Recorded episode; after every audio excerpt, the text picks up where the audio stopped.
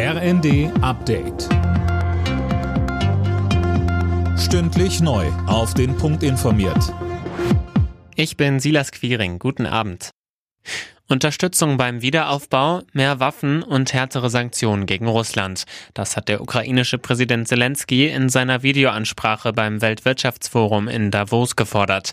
Auch Deutschlands Wirtschaftsminister Habeck warb in Davos für ein EU-weites Ölembargo und kritisierte, dass sich die Verhandlungen darüber so in die Länge ziehen. Ich akzeptiere, dass verschiedene Staaten unterschiedliche Abhängigkeiten haben. Vielleicht muss man in der Schrittfolge einen gewissen Übergang hinbekommen. Ich habe auch für Deutschland immer gesagt, wir brauchen die Zeit, um erst die Vorbereitung zu treffen und dann den Schritt zu gehen. Aber Vorbereitung zu treffen heißt eben, dass man sich auch daran beteiligt, sich von russischen Ölimporten unabhängig zu machen und es nicht einfach aussetzt.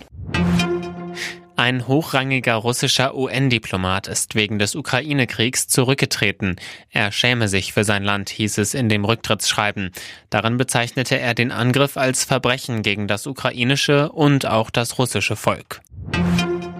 Der Verkaufsstart des 9-Euro-Monatstickets für den öffentlichen Nahverkehr sorgt für einen Ansturm. Über 200.000 Tickets hat allein die Bahn in den ersten Stunden verkauft. Philipp Rösler mit den Details. Genutzt werden kann das Ticket ab nächsten Monat zum Beispiel in Bussen, U- und S-Bahnen sowie Zügen im Nah- und Regionalverkehr.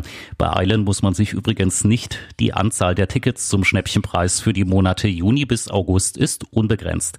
Um für den möglichen Passagieransturm gerüstet zu sein, hat die Bahn schon angekündigt, ihr Angebot ab nächsten Monat auszuweiten, etwa mit mehr und längeren Zügen.